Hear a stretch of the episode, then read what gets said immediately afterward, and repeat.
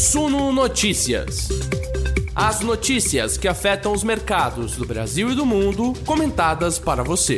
Interrompemos a sua programação para anunciar que hoje, quarta-feira, acabou o mês de agosto, chegamos no finalzinho dele, 31 de agosto de 2022. Eu sou Gregory Prudenciano e a partir de agora, investidores, a gente vai olhar para trás entender o que aconteceu no pregão dessa quarta-feira e, por que não, quais foram os números do consolidado do mês de agosto. O Ibovespa caiu hoje, mas no mês acumulou uma alta. O IFIX, então, não deu nem conta dessa piorada que aconteceu na Bolsa Brasileira nos últimos 15 dias, continuou a avançar e também teve um mês de ganhos hiper importantes. No pregão de hoje, galera, a gente vai ter que olhar atentamente aos bancos, tá? As empresas do setor financeiro caíram em bloco hoje, depois que o Senado Federal aprovou medida provisória que aumenta a CSLL, a cobrança social sobre os lucros líquidos dos bancos e também das corretoras. A gente vai detalhar isso para vocês e falar como isso afetou os papéis das grandes instituições financeiras. A gente vai falar também sobre o exterior. O clima continua negativo e o novo dado de inflação lá nos, na, na Europa acabou por azedar de vez humor dos investidores estrangeiros. Tá? Nos Estados Unidos, o clima ruim também continua. As bolsas americanas e europeias terminaram hoje todas em queda. A gente vai detalhar isso para vocês. E falaremos também sobre a Petrobras, que hoje abriu o cofre e pagou a primeira parcela daqueles dividendos impressionantes, os mega dividendos anunciados logo depois que a empresa divulgou os números do segundo trimestre de 2022. Você recebeu essa grana? Quanto que pingou na tua conta? Fala pra gente. Aliás, sobre essa história dos bancos, já deixo aqui a pergunta para vocês responderem. Você é favorável ao aumento dos tributos sobre os bancos? A nossa enquete está no ar, é só você votar, deixar aqui a sua consideração também. Se você está ao vivo com a gente, escreve no chat. Se você está em outro momento, escreva aqui nos comentários. E além disso, para todo mundo que está chegando agora no nosso canal, não se esqueça de se inscrever aqui no Sul Notícias. A gente está quase virando para os 52.500 inscritos. Conto com a sua ajuda, então. Faltam menos de 50 para a gente chegar lá. E também, claro, você já pode ser velho, você pode ser novo aqui no canal. Já sabe, então, né? Senta o dedo nesse like, ajuda o YouTube a distribuir cada vez mais o nosso conteúdo. E se você está acompanhando a gente pelas plataformas de áudio, o caminho é o mesmo. Você pode curtir o conteúdo e se inscrever aqui para receber as nossas notificações seguindo os nossos perfis sempre em todas as redes sociais. Além, claro, das notícias que vocês encontram sempre no suno.com.br barra notícias. Bora ficar bem informados, minha gente? Bora fechar com chave de ouro o mês de agosto? Então fique à vontade, o nosso noticiário de todos os dias começa agorinha, depois da vinheta.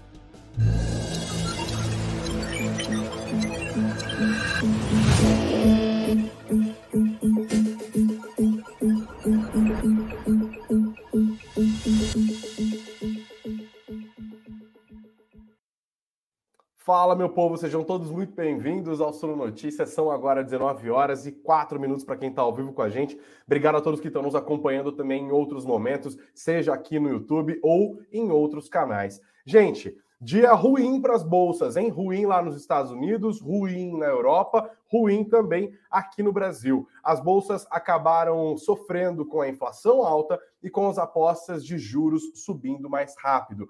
Tudo começou logo no começo dos negócios, quando houve a divulgação da inflação lá nos Estados Unidos, o CPI deles, a inflação da zona do euro. Dá uma olhada nessa matéria que está no nosso site, suno.com.br barra notícias, suno.com.br barra notícias. Inflação na zona do euro vai a 9,1% em agosto, com energia mais cara, sempre ela, quebrando o recorde. Vai aqui, ó, é, 9,1% em termos, eu, é, em termos anualizados. É, a máxima histórica agora é essa do mês de agosto, de 9,1%. O recorde anterior era de 8,9% no bloco europeu. Essa inflação reflete a disparada dos preços de energia em meio à guerra, na, à guerra da Rússia lá na Ucrânia, tá? A Europa está sofrendo com isso também. Os europeus estão vendo inflação que eles nunca viram desde o surgimento do bloco, e isso acaba encontrando as más expectativas lá dos Estados Unidos. A gente tem decisão de política monetária nos Estados Unidos no mês de setembro, teremos nas próximas semanas decisão também no Banco Central Europeu, e depois dessa inflação, galera, as apostas majoritárias do mercado também passaram a ser de uma alta de 0,75 ponto percentual por parte do Banco Central Europeu. Também continua majoritária a aposta de uma alta de 0,75 ponto percentual lá no Banco Central dos Estados Unidos, lá no Federal Reserve. E aí as bolsas não encontraram espaço para conseguir se valorizar. Aquele, aquele, clima ruim que vem desde a semana passada no simpósio de Jackson Hole ganhou um reforço hoje. E para piorar, meu povo, petróleo importa muito para as grandes bolsas.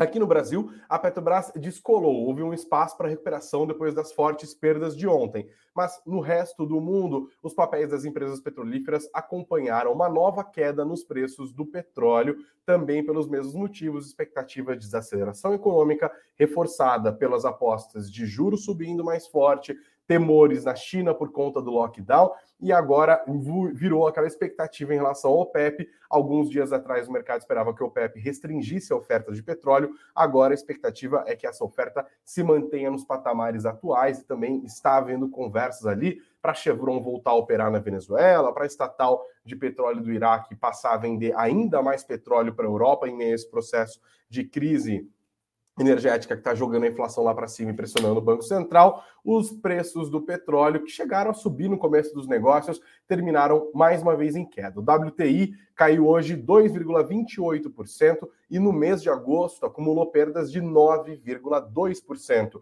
O barril do WTI terminou a quarta-feira cotado a 89 dólares e 55 centavos. O Brent também caiu de novo, 2,25% de queda. No mês de agosto acumulou uma perda de 8%, não é pouca coisa, e cada barril do Brent terminou abaixo dos 100 dólares hoje de novo, 95 dólares e 64 centavos. No caso do WTI, abaixo dos 90 dólares, tá? Esse clima todo lá no exterior chegou na Bolsa Brasileira. A gente não conseguiu se safar. E ainda foi reforçado por um outro ponto muito importante, que é o aumento da CSLL para os bancos e para as corretoras. Basicamente, instituições financeiras. Dá uma olhada nessa matéria aqui, ó. Peguei da própria agência de notícias do Senado, tá? Aprovado o aumento de um ponto percentual na CSLL de instituições financeiras. Os investidores que estão com banco na carteira ali não gostaram nada disso. O que, que rolou? Essa, investidores, é a medida provisória 1115 de 2022. Ela foi aprovada ontem no Senado Federal. E o que, que ela estabelece? Que entre 1 de agosto e 31 de dezembro de 2022, 1 de agosto, pois é, não valeu agora para esses dias, passa a valer a partir da promulgação dela, né? É, nesse período até o último dia do ano, 31 de dezembro de 2022, a contribuição social sobre lucro líquido, CSLL, dos bancos vai passar de 20% para 21%. As corretoras de câmbio e as companhias de seguro e capitalização vão passar a recolher 16%, não mais 15% como faziam, tá? Então, no caso das corretoras de câmbio, companhia de seguro, companhia de capitalização, a alíquota passa de 15 para 16, no caso dos bancos, passa de 20 para 21 ponto percentual para cada um. O governo espera arrecadar com essa medida provisória, que vale até o último dia deste ano, mais 244 milhões de reais, 244,1 milhões para ser mais exato, tá? Aí isso acabou empurrando para baixo as ações dos grandes bancos. Vamos dar uma olhada como que terminaram as ações de Itaú, Bradesco e Banco do Brasil. Aqui, ó, Itube 4, né, os papéis preferenciais do Itaú caíram hoje 2,53%, perderam 67 centavos de valor. As ações encerraram aos R$ 25,81. Em 2022, no entanto, ainda está nadando de braçada, 20% no acumulado, ganhou R$ 4,30, passou de R$ 21,51 para R$ 25,81 hoje. As ações preferenciais do Bradesco também sofreram 2,52% de queda. Cada papel terminou valendo R$ 18,96. Em 2022, os papéis preferenciais do Bradesco acumulam uma ligeira queda de 3,71%. As ações do Banco do Brasil também foram para baixo, 1,51%, R$ 41,69 em 2022. No entanto, o Banco do Brasil é um dos grandes cases do Ibov, alta de 44,66%. No frigir dos ovos, meu povo, o Ibovespa acabou terminando numa queda de 0,82% nesta quarta-feira. Isso significou um fechamento aos 109.523 pontos, tá? Acumulou uma alta no mês de agosto de 6,16%. Mas olha, é, a gente está vendo uma história na metade de Bradesco, Libradesco, uma, uma história na metade de agosto, outra história é, na outra metade de agosto, né? Vamos dar uma olhada em como que ficou isso aqui. Ó, a gente, olha, eu joguei no Google aqui, ó, Ibov, tá? Tá aqui o fechamento, 109.522,88, que, né, arredondando 109.523. Olha só, ao longo do último mês, é, como que foi o Ibov, né? Desde o 1 de agosto até ali o pico do mês, que foi no dia 18 de agosto, o Ibov passou de 102.225 pontos para 113.813 pontos. Aí houve uma queda mais brusca que levou o índice aos 110.500 pontos no dia 22 de agosto, uma recuperação que atingiu de novo o nível dos 113.000, 113.532 pontos no fechamento, chegou perto da máxima do mês, e desde o pregão do dia 25 de agosto, a gente está vendo uma movimentos de queda, né? Chegou 103.532, dia 25, dia 26, 112,298. Andou de lado, 112,323 no fechamento dia 29.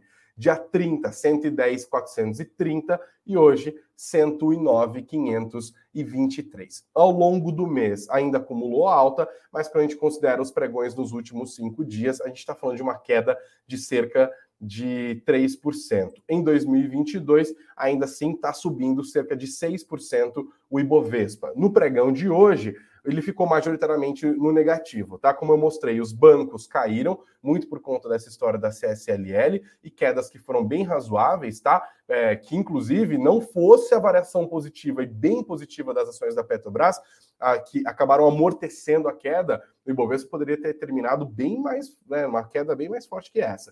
Itaú caindo 2%, Bradesco, Banco do Brasil, Itaúsa, BTG Pactual, Santander Brasil, Banco Pan, todo mundo tombou e tombou firme. As ações da Petrobras, no entanto, se recuperaram depois das perdas fortes de ontem, Lembra que os papéis da Petrobras caíram 6%? Hoje eles subiram 3%. Um senhor amortecedor para o Ibovespa, até porque ele não pode contar de novo com as ações da Vale, que viveram um dia de muita volatilidade, terminaram em queda de quase 1%. O setor de mineração e siderurgia também foi todinho para baixo, com exceção de Gerdau Metalurgia, que andou de lado. Setor de transporte, setor de madeira e papel, o setor de varejo também ostentou grandes perdas ao longo do dia, liderando perdas, inclusive. a Magazine Luiza perdeu mais de 5% hoje, lojas, lojas Renner 3,5%, Americanas caiu mais de 4%. A Ambev caiu quase 1%, o setor de alimentos processados não se salvou um sequer hoje. Uma coisa que ajudou a amortecer essa queda do Ibov hoje também foi o setor elétrico, que estava acumulando quedas sucessivas, hoje encontrou espaço para alguma recuperação. Os papéis da Eletrobras terminaram o dia em ligeira alta, Semig foi um dos destaques do setor elétrico, com alta de quase 2%, Taesa e EDP subiram quase 3%. Outro destaque do noticiário que, a gente, que eu queria destacar hoje, a gente já falou do Ibovespa, dá uma olhada no IFIX. O IFIX nem se deu conta desse sofrimento todo. Vou até aumentar a tela aqui para a gente conseguir ver melhor o gráfico. Hoje o IFIX subiu esse 0,64%, 2.976 pontos no fechamento. É, subiu logo no começo aqui, né? Quando a gente olha no mês de agosto, o IFIX acumulou uma alta de mais de 6%, foi de 2.800 para quase 2.000 e quase 3 mil pontos, né? E quando a gente olha o histórico, o IFIX está perto da máxima. Essa máxima foi atingida não tão perto, tá? Mas ele está mais perto da máxima do que da mínima, né, gente? O IFIX atingiu sua máxima na, no pregão do dia 3 de janeiro, primeiro pregão, portanto, de 2020.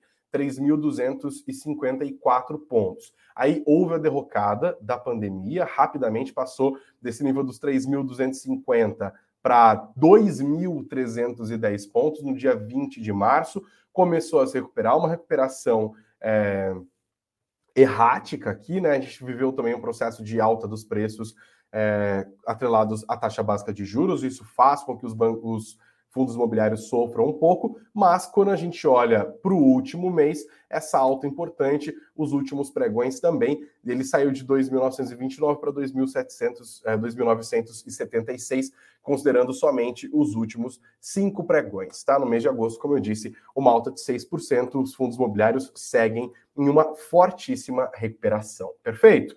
Vão deixando aqui, ó. O Deuclides está querendo saber se é possível o Ibovespa voltar aos 100 mil pontos. O Rick Vieira está dizendo aqui que já deixou o like dele registrado. Obrigado. O Eugênio está animadíssimo, dizendo que fundo imobiliário é grana no bolso todo mês, chova ou faça sol. Obrigado, Eugênio. Essa é a estratégia mesmo dos fundos imobiliários, né? Quem está de olho no imobiliário está de olho nos dividendos dele. O Dinho Rodrigues está querendo aqui um abraço para o pessoal do interior do Paraná. Um abraço para o pessoal do interior do Paraná, portanto. Então, muito obrigado. Gui Marcondes comentando aqui também um abraço de conforto a investidores de commodities que estão sofrendo nos últimos dias. Tá? O Ismael está irritado com essa história da alta da CSLL, diz para o governo a solução para tudo é aumentar impostos. A Ellen Reis diz que está junto com a gente a partir de Belém do Pará todos os dias pelo podcast. Eren, obrigado pelo seu tempo investido, pela audiência, pelo carinho, pelo comentário aqui junto com a gente também, tá? Gente, vão deixando os comentários, ó, vamos ver como que tá essa votação.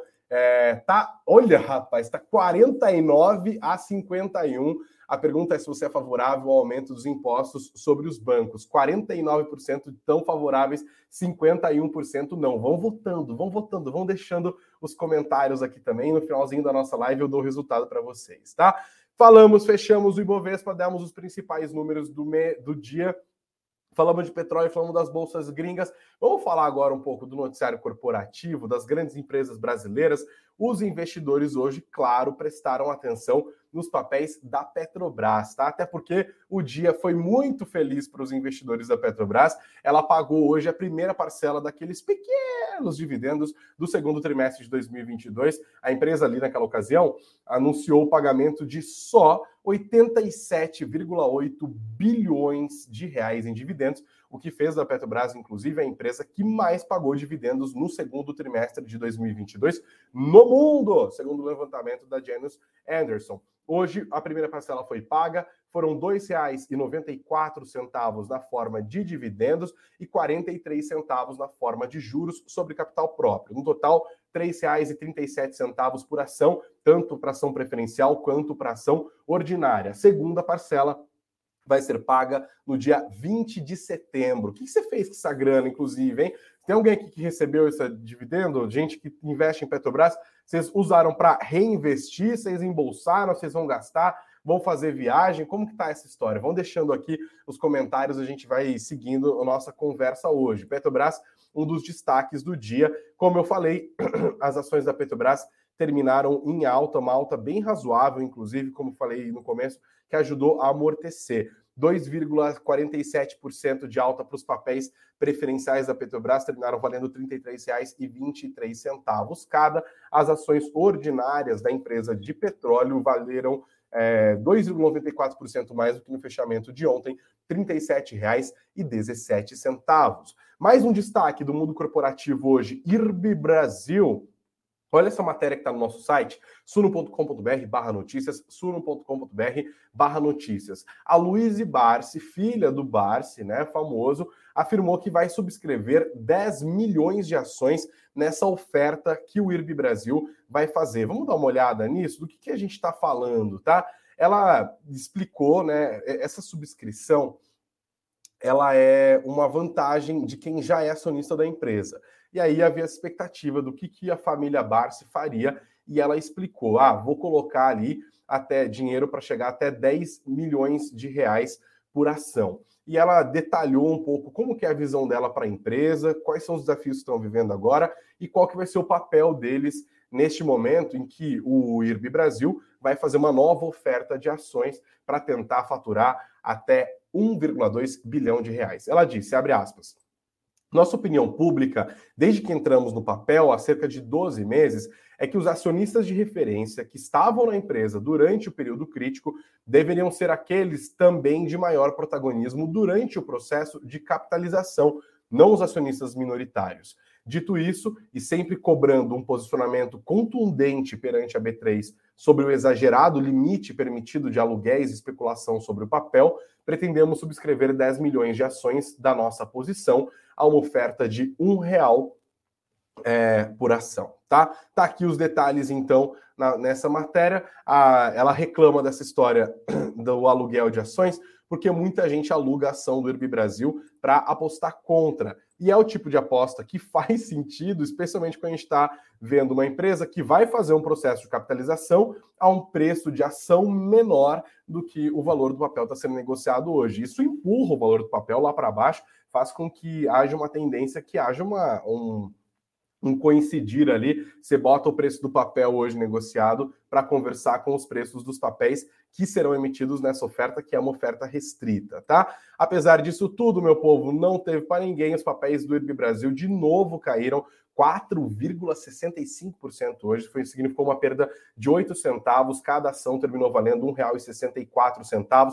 No mês de agosto, o IRB Brasil acumula uma queda de 15%. Em 2022, essa queda é de quase 60%. Além disso, mais notícia de IRB Brasil: a empresa fez um acordo extrajudicial e vai receber 100 milhões de reais pela sua fatia no Casa Shopping. A galera do Rio de Janeiro conhece mais essa empresa, tá? O IB Brasil tinha 20% de participação no Casa Shopping, haviam ações judiciais envolvendo essa participação que tramitavam em nos últimos 20 anos quase, agora chegaram num acordo fora da própria justiça e venderam essa participação, mais 100 milhões de reais na caixa do IRB Brasil, que está precisando de grana. Mas como eu mostrei agora há pouco, o mercado deu de ombros e falou: ó, não mudou nada, as ações continuaram caindo, ficaram entre as maiores quedas é, da Bolsa Brasileira nesta quarta-feira, tá? Mais um destaque, gente: a EDP vendeu uma usina hidrelétrica no Espírito Santo por 1 bilhão 225 milhões de reais. Quem que comprou essa usina foi a Victory Hill Global Sustainable Energy Opportunities. Ó, oh, gastei agora em inglês, hein? Tá valendo. A usina hidrelétrica Mascarenhas, que fica no Espírito Santo. 800 milhões de reais serão recebidos em closing e o restante vai ser recebido conforme, abre aspas, condicionantes estabelecidas no processo de renovação de concessão da usina, tá? Essa informação veio diretamente da EDP na forma de fato relevante. Essa usina tem a capacidade de 198 megawatts de geração é, instalada. Em junho deste ano, a usina possuía um patrimônio líquido de 263,5 milhões de reais, gerou um EBITDA de 176,5 milhões. Para quem não sabe, EBITDA é aquele lucro que vem antes de você descontar os juros, os impostos, a depreciação e a amortização das dívidas, tá? Quem quer saber um pouco mais sobre a Victory Hill Global Sustainable Energies Opportunities, é só fazer um Google. Ela, inclusive, está listada na Bolsa de Londres. O ticker é GSEO. GSEO, que agora estou pensando em inglês, tá bom? O mercado gostou disso, tá? Os papéis da EDP subiram 2,39%, terminaram a quarta-feira valendo R$ 22,00 e 69 centavos. Depois dessa alta, ganharam 53% de valor em agosto. Esses papéis acumularam uma alta de pouco mais de 5% em 2022. EDP Brasil sobe 9,40%. Firmeza? Esses foram os destaques do mundo corporativo. Tem mais coisa para a gente falar aqui, ou se tem coisa para a gente falar. O noticiário de hoje está pegando fogo, meu povo. Por exemplo, a gente tem que dar destaque aqui sobre a PNAD contínua, que foi divulgada hoje e trouxe bons números. E olha, dessa vez, pela primeira vez em muitos meses, quando a gente fala do mercado de trabalho no Brasil, a gente está falando de uma melhora não só no nível de desemprego, né, uma diminuição do nível de desemprego, mas também uma alta na média da renda do trabalhador, e fazia muito tempo que a gente não via isso acontecer. Claro, tem a ver agora com essa inflação diminuindo, né? O governo fez de tudo para produzir uma deflação antes das eleições, está no debate eleitoral, está fazendo parte disso. O resultado disso é que agora a gente tem uma valorização do salário dos, dos trabalhadores brasileiros pelo menos no curto prazo, tá? Agora, meu povo, a taxa de desemprego no Brasil está em 9,1%. A gente está falando dos números é, considerando o trimestre encerrado no mês de julho. Em relação ao trimestre encerrado em abril, que é uma maneira mais eficiente de você fazer a comparação, né? O fim desse trimestre versus o fim do trimestre anterior, não fazer eles é, numa sequência em que eles vão se opondo um sobre o outro, a gente está falando de uma queda de 1,4 ponto percentual e essa taxa de 9,1% é a menor taxa de desemprego desde o trimestre encerrado em dezembro de 2015, quando estava exatamente nesses 9,1%. Um outro número importante, 98,7 milhões de pessoas ocupadas, tá? Entre trabalhos regulares e trabalhos é, informais, o maior número da série histórica iniciada em 2012, 98,7 milhões de brasileiros trabalhando neste momento. E o rendimento real habitual passou a crescer, chegou agora a R$ 2.693 por mês nesse trimestre encerrado no mês de julho, tá bom? Uma boa novidade aqui em termos macroeconômicos, continuaremos a prestar atenção nisso. E agora a gente vai para a parte final da nossa conversa, enquanto vocês estão votando e deixando os comentários de vocês aqui. É, vamos dar uma olhada nesse fechamento de política, né? O Reginaldo está falando para cuidar da voz. Estou cuidando, Reginaldo. O problema é que a sinusite veio que veio, rapaz. Mas ela tá aqui, ó, cheio de remédio. Sustentado, ó. Ei, joga os remédios para cima. Sustentado no remédio. Eu, você e a sinusite fazendo as lives aqui. Vamos embora, galera. Agora terminar fazendo os destaques do noticiário político, nós que estamos em período eleitoral. É... Essa aqui é importante, hein? Tribunal Superior Eleitoral cedeu às Forças Armadas e prometeu um teste de urna com eleitores no dia da eleição. Matéria do meu querido Wesley Galzo, tá aqui no Estadão, trabalhei com ele na CNN.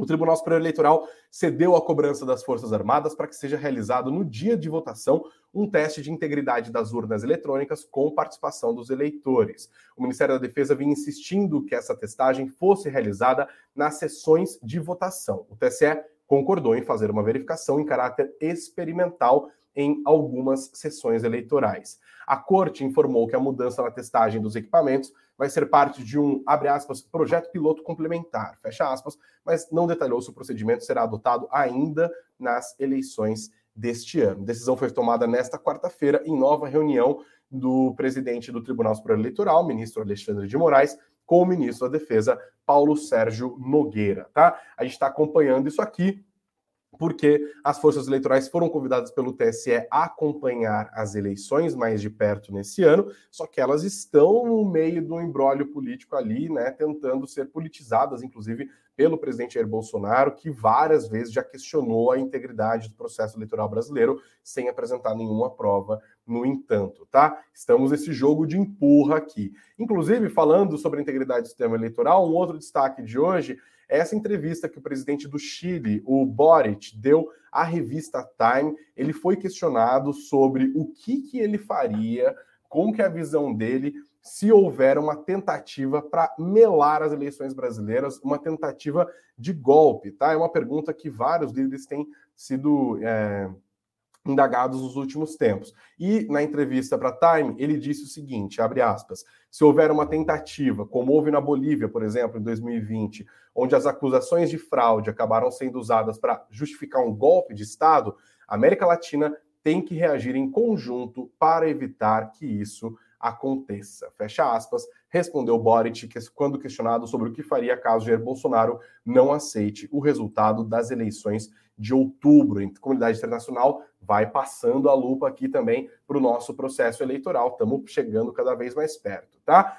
E aí, galera, para encerrar, Hoje nós tivemos a divulgação de mais duas pesquisas é, para as eleições presidenciais, tá? A pesquisa IPESP, encomendada pela XP Investimentos, mostra no primeiro turno é, o Lula, né, candidato do PT, em primeiro lugar, com 43% dos votos. O presidente Jair Bolsonaro, que tenta a reeleição, tem 35%. Na sequência, vem Ciro Gomes com 9% das intenções de voto, tá? Quando a gente olha para as simulações é, de segundo turno, a gente tem numa simulação entre Lula e Bolsonaro o ex-presidente Lula liderando com 53 versus o atual mandatário. Quando a gente contrasta Lula com é, Eita, peraí. Lula com Ciro Gomes, a gente está falando de Lula com 51 e Ciro com 31. Quando a gente compara Jair Bolsonaro com Ciro Gomes, o pedetista tem 48%, o presidente da República tem 42%. Outra pesquisa que foi divulgada hoje, também encomendada por um agente do mercado financeiro, foi a pesquisa Quest, que é encomendada pela Genial Investimentos, tá? A pesquisa também mostrou estabilidade impressionante. O, ex-presidente Lula tem 44% das intenções de voto, o presidente Jair Bolsonaro tem 32%, os outros candidatos somados têm 13%. E quando a gente vai para a simulação é, de segundo turno, deixa eu ver, eu tinha anotado a página aqui, página 37. Se não tiver colinha, não vou lembrar mesmo. 37, simulação de segundo turno entre Lula e Bolsonaro. O ex-presidente tem 51%, o atual presidente tem 37%. E aqui eles perguntaram, né? Entre os eleitores, a Quest tem vários, vários desdobramentos bem interessantes da pesquisa, né? Os eleitores de, nesse segundo turno, Lula e Bolsonaro, os eleitores de Ciro, 48% dizem que votam em Lula, 20%. Aliás, a pergunta não é essa. A pergunta é: no eventual segundo turno, quem o seu candidato deve apoiar? Quem votou no Ciro no primeiro turno, quem quer votar no Ciro no primeiro turno, diz que ele deveria apoiar o Lula, 48%. Dizem que o Ciro deveria apoiar o Bolsonaro, 20%. Nenhum dos dois, 25%, não sabe ou não responderam, 7%. Entre os que se dizem eleitores de Tebet, 32% dizem que ela deveria apoiar Lula, 44% nenhum dos dois e 16% dizem que ela deveria apoiar o Bolsonaro. Entre os eleitores dos outros candidatos, 45% dizem que eles deveriam apoiar Bolsonaro, 26% Lula e 19% dizem nenhum dos dois. Assim, a gente está na quarta-feira e a gente vai encerrando uma semana em, em, que várias pesquisas foram divulgadas e impressionante como elas mostram estabilidade, tá? É, nesse cenário. A gente tem a Genial agora, Lula 44, Bolsonaro 30, 32. IPEC, Lula 44, Bolsonaro 32. Pesquisa MDA, encomendada pela Confederação Nacional de Transportes. Lula 42,3, Bolsonaro 34,1. Pesquisa FSB, encomendada pelo BTG Pactual. Lula 43, Bolsonaro 36. E agora a pesquisa XP e PESP, 43% para Lula, 35 para Bolsonaro. Então, Lula 44, 44, 42, 43, 43, Bolsonaro 32, 32, 34, 36, 35. Então, as principais pesquisas continuam a mostrar um cenário de estabilidade e de uma vantagem relativamente confortável até para o ex-presidente da República em relação ao atual ocupante do Palácio do Planalto. A gente continua passando a lupa e prestando atenção em tudo isso. O mercado vai cada vez mais olhar para as eleições. Por enquanto, o internacional está empurrando, mexendo muito a Bolsa Brasileira. Agora, meu amigo, minha amiga, é setembro, é o mês que a campanha eleitoral pega fogo. O mercado vai continuar prestando atenção nisso. E claro, a gente aqui no Sul Notícias vai ficar ligadinho também, tá? Vamos subir a musiquinha? Deixa eu dar uma olhada em como vocês votaram na nossa enquete. Perguntei se você que está acompanhando a gente é favorável aos bancos pagarem mais impostos. É, não venceu, mas venceu apertado, em 52% dos é, eleitores aqui, de quem votou na nossa enquete. Sim, é, foi a resposta dos outros 48%. Tá? Tá bem dividido isso. Obrigado, gente, pela participação de vocês. Vamos embora que a semana ainda tem muita coisa para acontecer, foi só metade, o mês de agosto ficou para trás.